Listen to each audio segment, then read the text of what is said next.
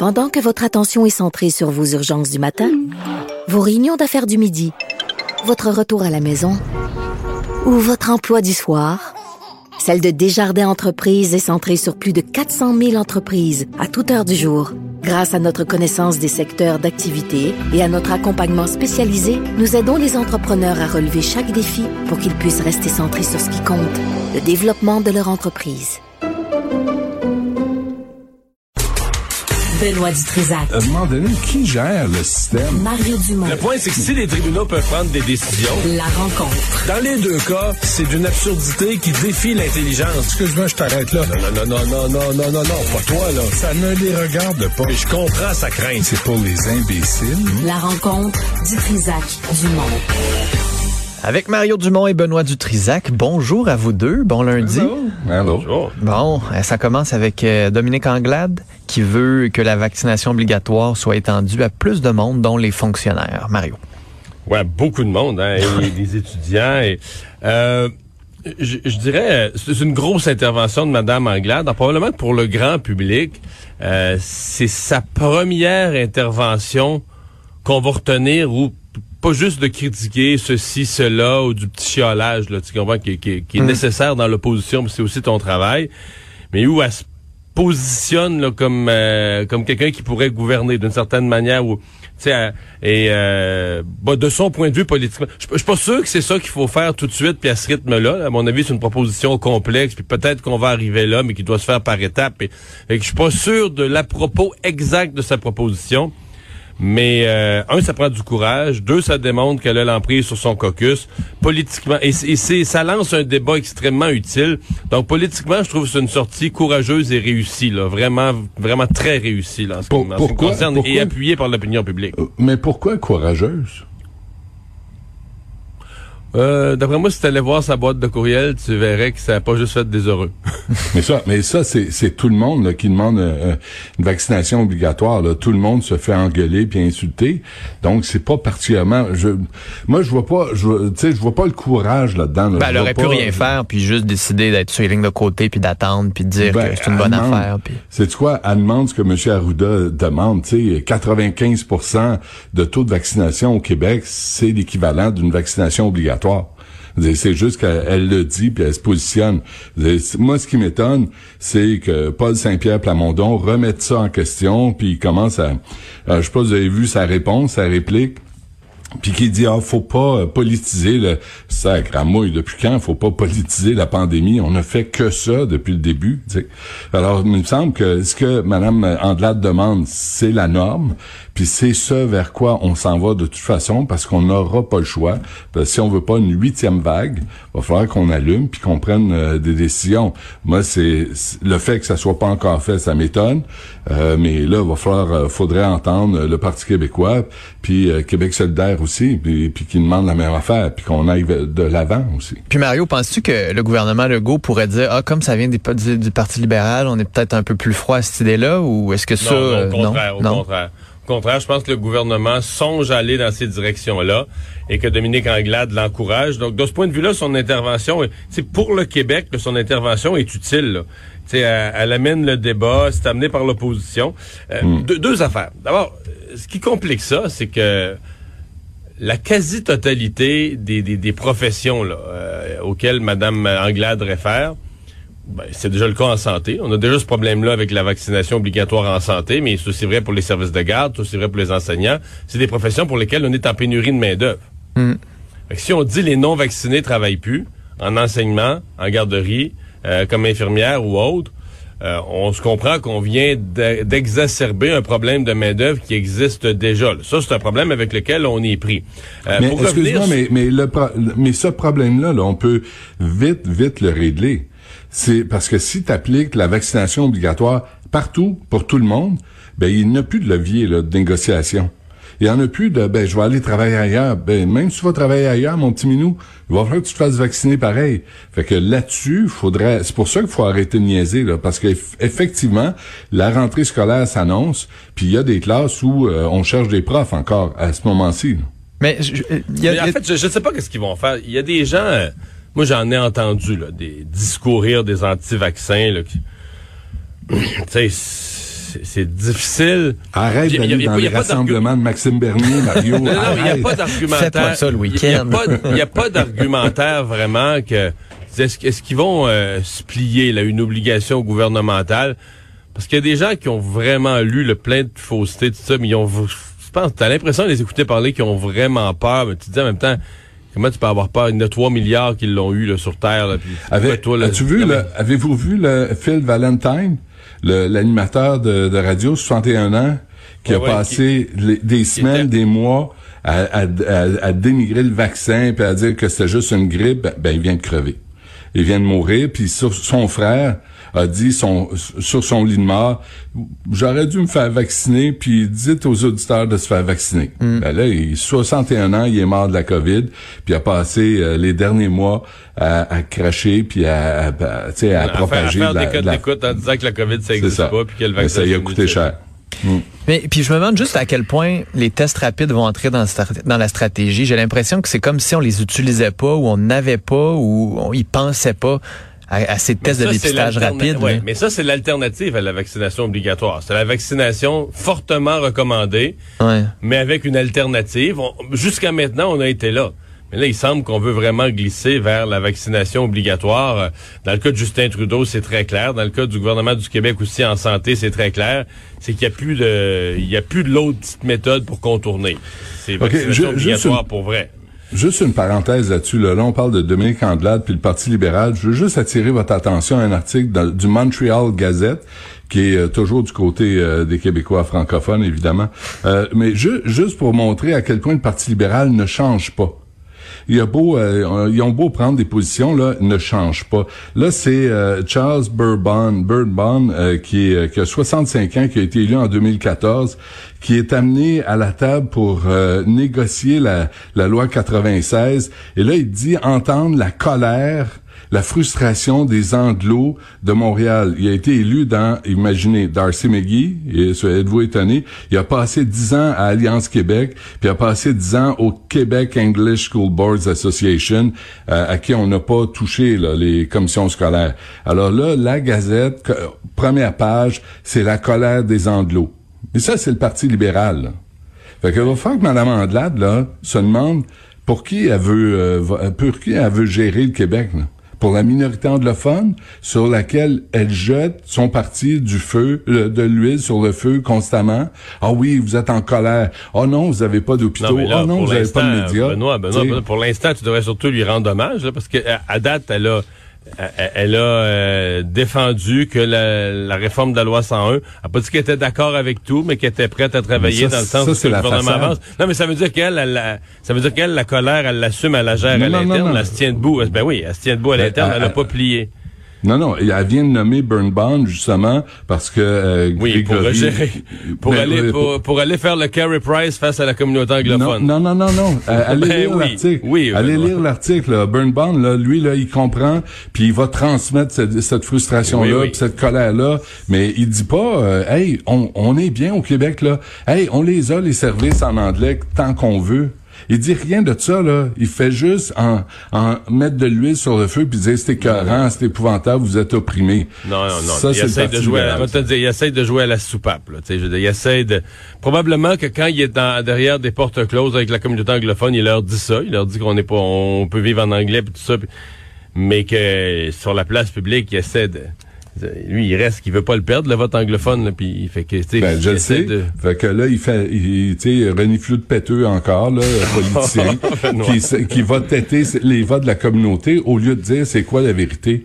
C'est quoi, à quel point on peut vivre en anglais au Québec, puis euh, sans problème, puis avoir tous les services euh, qu'on demande. Ça, c'est la Moi, vérité. j'applaudis la sortie courageuse de Mme Anglade euh, sur les vaccins. J'espère qu'elle sera aussi courageuse sur la question de la langue.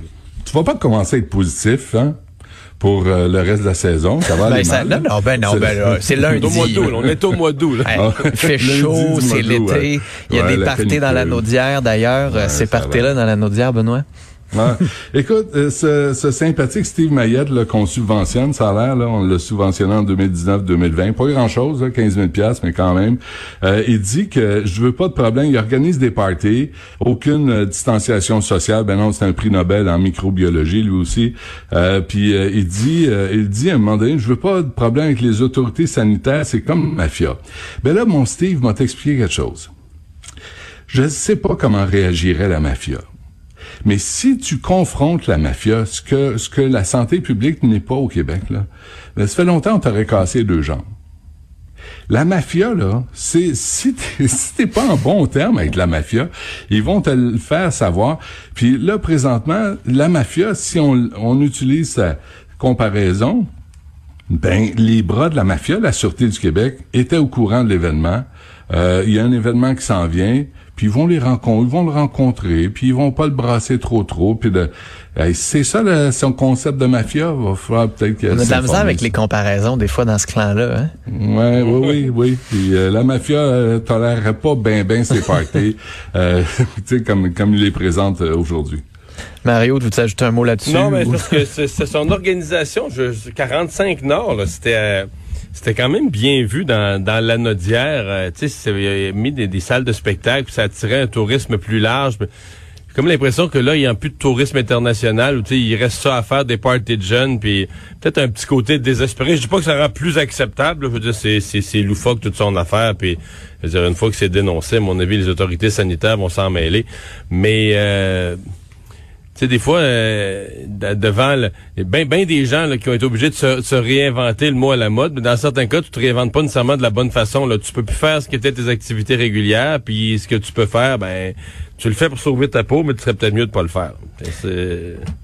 Peut-être un peu de ça aussi. Puis là, je me disais, on pourrait brainstormer ce matin sur les grandes idées de Justin Trudeau, hein, parce qu'on a lu durant la fin de semaine qu'il était à la recherche d'un wow, d'une grande idée après une semaine de campagne, alors que les sondages vont pas nécessairement bien pour lui.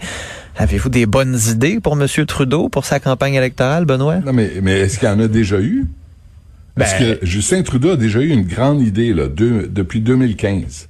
Est-ce que il est Ben, il y avait des grandes idées en 2015, là, la légalisation de la marijuana, les élections. euh, Ça, là, la légalisation du cannabis, là, faut voir, puis on le rappelle, puis on le répète, faut voir le nombre d'an- d'anciens libéraux qui étaient mêlés à ça. oh, mais ça reste que les- ça reste que objectivement, c'était quand même une idée qui était C'est pas, euh, non, il n'y a pas d'objectivement là-dedans, là, Philippe Vincent. Là, si tu regardes là, tous ceux qui ont investi dans le cannabis, la, li- la légalisation du cannabis, c'est drôle, hein? Il y a une méchante gang de libéraux là-dedans. Fait que je veux bien que ça soit un grand concept idéologique là, de décriminaliser le cannabis, qui est une bonne affaire. Finalement, on n'a pas vu euh, de révolution à, à la suite de ça, mais faut voir aussi à qui ça a profité. Puis ça, faut pas être trop niaiseux des fois là. Tu faut pas commencer à dire ah il y a une conspiration. Non non, ça a profité à un paquet de tinamis libéraux comme c'en est leur mais toi, tradition. toi qui aimes Justin Trudeau, euh, Benoît, Oui, t'es inquiet beaucoup. pour sa réélection? Ben là, je suis en, je suis en train de me demander, je vais pas aller faire du bénévolat, tu sais, du porte-à-porte là pour les encourager, pour euh, les, les aider, poser. Les pancartes sont déjà posées, remarque là. Je, je sais pas à quoi je peux servir. Mais toute la semaine passée, euh, Philippe Vincent Benoît, j'ai j'ai comme eu une idée en tête, puis je l'ai pas mentionné parce que je n'étais pas rendu là puis avec les sondages de la fin de semaine. Je vais, je vais le nommer. Moi, mon avis, là, il est dans le danger, euh, Pauline Marois, là, Monsieur Trudeau. Pauline Marois, en 2014, a déclenché une élection avec comme seul vecteur, là, seule motivation, des bons sondages. C'est-à-dire des sondages qui démontraient que tu es minoritaire, mais là, c'est le temps de la déclencher si tu veux passer majoritaire. Une élection, elle savait pas pourquoi elle la faisait. Elle avait pas, elle avait rien, il y avait rien de bloqué, il y avait rien au Parlement, il y avait rien de paralysé. Euh, et surtout, elle avait pas de thème de campagne fort sur lesquels euh, partir. Et elle s'est retrouvée euh, ballottée par les événements. euh, dans une campagne où les sondages étaient de moins en moins bons, puis elle a perdu le pouvoir. Euh, non seulement elle pas, elle, non seulement elle pensait à un certain point, elle se disait bon, j'aurai pas ma majorité, je vais rester minoritaire. Puis finalement, au fil d'arrivée, elle a même perdu le pouvoir. Euh, aux mains des libéraux de Philippe Couillard, qui n'étaient pas prêts pantoute, là, qui étaient les premiers surpris, là, qui s'attendaient au déclenchement de cette élection-là. Il n'y a pas un libéral qui pensait gagner, là, sincèrement. Arrête, arrête. Philippe Couillard ga- a gagné grâce à son charisme. Là. On le sait. Oui. Puis, euh, Justin Trudeau, je dis pas que c'est la même chose va arriver, mais à ce point-ci, il est comme un peu menacé de ça. là. Une élection que tu sais pas trop pourquoi, puis lui-même le sait pas trop. Fait que son plan de campagne, ça plus ou moins, c'est un, harpon assez émoussé. Là, ça, tu sais plus ou moins où ça s'en va. Puis ça gère mal quand ça va pas bien. Puis, puis c'est de pas grand-chose. Hein? J'ai euh, les, les sondages, là, Nanos, Écosse, Main Street là, devant moi. Puis c'est dans les marges d'erreur. Le, l'avancée de, de, de, Trudeau euh, du Parti libéral au Parti conservateur. Puis je remarque que si euh, Maxime Bernier n'était pas dans les parages, peut-être que le Parti conservateur ferait encore plus. Mais là, aujourd'hui, est-ce qu'il est capable de redresser la barre? C'est un peu la question. Ou, comme Pauline Marois, ça devient ben, un peu. Est-ce qu'il y a un moment où ça devient inévitable là, que finalement, est-ce que c'est il y a encore les débats pour se remonter? Est-ce qu'il y a encore sa plateforme? Est-ce que ça, ça fonctionne encore là? Oui, mais l'impression que ça donne, c'est que leur plan de campagne, ça marche pas comme prévu. Hmm. Que les attaques traditionnelles contre les conservateurs ça pogne moins sur Aaron O'Toole, notamment parce qu'il lui il dit moi je suis pro-choix. Fait qu'il y a des attaques traditionnelles sur les conservateurs qui ont toujours pogné. Là, tu pesais sur le piton puis le, vote des conservateurs baissait. Oups, ça pogne un peu moins. Donc je pense qu'il y a des éléments du plan de campagne libéral qui sont euh, qui, qui fonctionnent pas comme prévu. Euh, Mais en même temps, là, la, la colère de l'Ouest du Canada, les, les libéraux avaient pas de il n'y pas de siège vraiment. Là. Ça se passe en Ontario puis au Québec. les libéraux disaient pourquoi on changerait? Qu'est-ce qu'il a, qu'est-ce qu'il a fait? Il nous a envoyé des chèques gratuits. Les, les revenus ont augmenté grâce à la pandémie. Les gens ont arrêté de travailler peut-être payer chez eux. il y a des gens qui sont tannés de le voir aussi. Là. Mané, ça fait oh. bon, ça fait six ans, là, mais ça reste que ça s'use vite le pouvoir C'est ça que je suis pas certain, moi. Je sais pas, là, je pose la question. Je suis pas certain, est-ce que les gens, il a, il a perdu là, de sa superbe de, de 2015, ça c'est sûr. Mais est-ce qu'on est rendu au point où les gens sont tannés de le voir? Ça, je suis pas convaincu. ils l'ont vu tous les jours pendant la pandémie. Là. Oui. Ouais, mais le go aussi, tu sais, puis le go est en avance. Je, pense pas que ça, ça a à voir. Là. Les, les gens sur le contenu, il y en a peu d'analyse. Tu sais, quand les gens vont voter, moi, en fin de semaine, il y a un jeune de 31 ans qui me disait, moi, j'ai, j'ai pas le temps de regarder ça. Là, j'ai pas le temps de regarder la politique. J'ai pas, tu sais, que ça les intéresse pas vraiment. Puis il regarde Trudeau, puis il dérange pas, puis il est ouvert à tout le monde, puis il fait des yeux doux quand il parle à la caméra, puis il sait comment euh, mener une euh, pièce de théâtre. C'est, c'est tout ce que les gens demandent. Tu sais, on n'est pas en guerre, il y a pas de révolution. Il euh, n'y a pas de lynchage euh, sur la place publique, ben un peu là, mais hmm. médiatiquement. C'est en pandémie quand même, mais. Ben oui, tu sais, on va changer, on va-tu prendre une chance avec Aaron O'Toole, tu sais, qui arrive pas à se démarquer, qui arrive pas à connecter avec le monde, tu sais, euh, tu sais, puis Jack Meeting, qu'est-ce que tu veux, les ça n'a pas l'air à lever non plus, tu sais, ça va mieux que aux dernières élections, mais tu sais, il n'y a pas de grande grande révolution là non plus. Fait que sais, ce, ce qui risque d'arriver, hmm. c'est que Trudeau va revenir encore minoritaire, puis dans deux ans, ça va être à recommencer, puis un autre 610 millions à payer. un dernier mot sur les inspecteurs, la vente de maisons qui se font de moins en moins avec inspection. Puis ce qu'on voit aussi, c'est que il y a des inspecteurs qui seraient amis-amis avec certains courtiers là, pour faciliter les ventes ce matin dans le journal. Je vois que je suis un peu partagé parce que je déteste toutes ces formes de collusion où le consommateur se fait rouler. L'exemple d'une collusion, c'est un bel exemple. Le, le courtier veut vendre fait qu'il est arrangé avec des inspecteurs qui vont pas écrire dans le rapport ce qui pourrait décourager la vente. Mais moi, j'ai mes deux dernières achats, mes deux derniers achats, mes deux dernières transactions, j'ai eu un inspecteur qui est passé sur la propriété que j'allais acheter. Et j'avoue qu'ils sont pointilleux. Mettons, là, tu regardes le rapport de l'inspecteur, c'est sûr que tu n'achètes pas la maison. Tu sais, j'achetais une maison bien correcte, puis tu lisais le rapport, j'avais l'impression que j'achetais une vieille grange de bord de chemin qui est sur le bord de s'effondrer. Il y a rien de correct. Il n'y a pas un plancher, il y a rien, rien, rien, rien, rien. Là, tout, tu tu te dis, bon, ben là, ça vaut pas la peine, on va mettre le bulldozer dedans. Mais là, quand tu dis ça à l'inspecteur, tu me dis, avec tout ce qu'il y a dans votre rapport, je devrais-tu l'acheter? Il dit, ah, oui, oui, ta maison est parfaite. ta maison est parfaite. Ta maison est parfaite, t'as 160 pages de tout ce qui est pas correct. Ah, ben là, moi, je regarde tous les petits détails. Fait que je suis un peu partagé. Moi, non, mais. Je suis un peu partagé entre, entre, le fait que je déteste toutes les formes de collusion et que oui, les inspecteurs, il y a un point, il faudrait qu'ils Faudrait qu'ils mettent une catégorie là, grave, moyennement grave, puis détail de bonhomme trop pointilleux. Mais faudrait qu'ils soient redevables, les inspecteurs. Parce que moi, j'ai vécu l'inverse. J'ai, on a mis 750 pièces pour une inspection, c'est fait fourrer, mais j'avais dit non. On l'a fait pareil. Puis il a rien trouvé. Puis là, nous, on, est rentré dans la maison, on m'a dit, ah, ça, c'est, c'est mal fait, ça, c'est mal fait, ça, c'est mal fait, faut le refaire. Euh, tu sais, du maquillage au lieu de la rénovation. Hmm. Mais ces inspecteurs-là là, sont redevables de Zéro pin bar, là. Non, mais c'est ça le problème. Si t'as des vis cachées, là, l'inspecteur l'a pas vu. Ben, écoute, je l'ai pas vu. Tu peux pas le poursuivre, là. Lui, là, l'inspecteur, il arrive ici, il demande 500, 750, 1000 piastres même, tu sais. Puis il passe à travers la maison, il te fait un beau rapport. C'est Mario Dumont, on va y faire une job, là, tu vas voir, euh, 160 pages.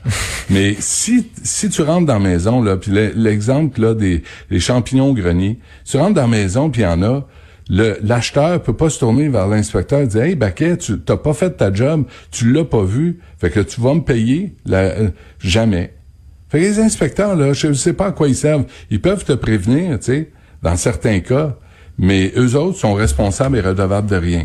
Je pense que ça, c'est aussi un, un grand problème. Là, dans- Dans- En plus de la collusion, là, je suis bien d'accord avec vous autres là, là-dessus. Là, la collusion est inacceptable. Mais tu sais, il y en a, là, on m'a dit, tourne les coins ronds. On est connu un, là, je sais pas, il était inspecteur, je sais pas ce qu'il avait fait pour avoir ses, ses papiers, mais méchant cabochon, tu sais. Fait que. Non, puis dans, dans le marché du surchauffe actuel, ça prendrait un certain encadrement. Là, on va voir si ça va faire Ce que, ce partie. que Catherine Fournier demande d'ailleurs, hein?